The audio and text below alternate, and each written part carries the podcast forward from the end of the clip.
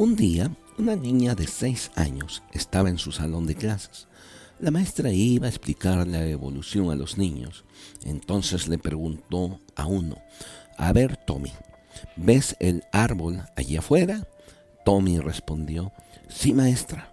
La maestra le volvió a decir, Tommy, ¿ves el pasto allá afuera? Tommy le dijo, sí. La maestra una vez más le dijo, ve afuera, mira hacia arriba y dime si puedes ver el cielo. Tommy le dijo, está bien maestra, voy allá. Sí, después de un rato regresó y dijo, sí vi el cielo.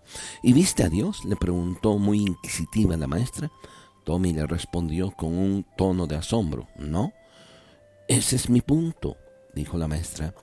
No podemos ver a Dios porque no está ahí, Él no existe.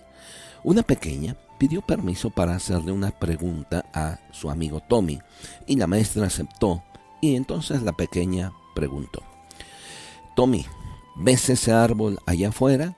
Tommy le dijo, sí.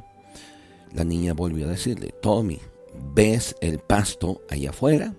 Tommy le dijo, sí. Cansado de todas esas preguntas, casi molesto, finalmente le dijo la pequeña, ¿ves el cielo? Tommy le dijo, sí. La volvió a hacer la misma pregunta. La niña ¿ves a la maestra? Y Tommy dijo, sí.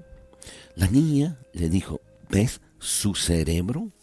Y Tommy le dijo, mm, no. Entonces la niña le dijo, bueno, entonces según lo que hemos aprendido hoy con la maestra, ella no tiene cerebro. ¿Cuán necios nos tornamos cuando se trata de asuntos de Dios?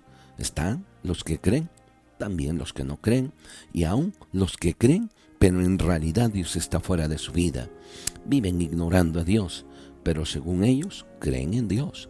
El primer capítulo de la carta a los romanos, el apóstol Pablo habla de un tipo de gente que conocieron a Dios, pero no le honraron como a Dios, ni le dieron gracias.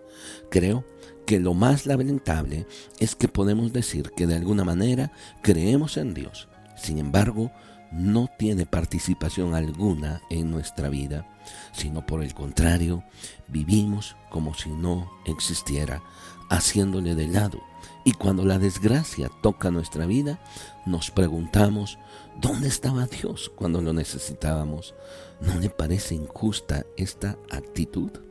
Hoy quiero invitarle a que permita que Jesús entre en su vida Sabía que Jesús dijo que el primer y gran mandamiento es amarás al Señor tu Dios sobre todas las cosas.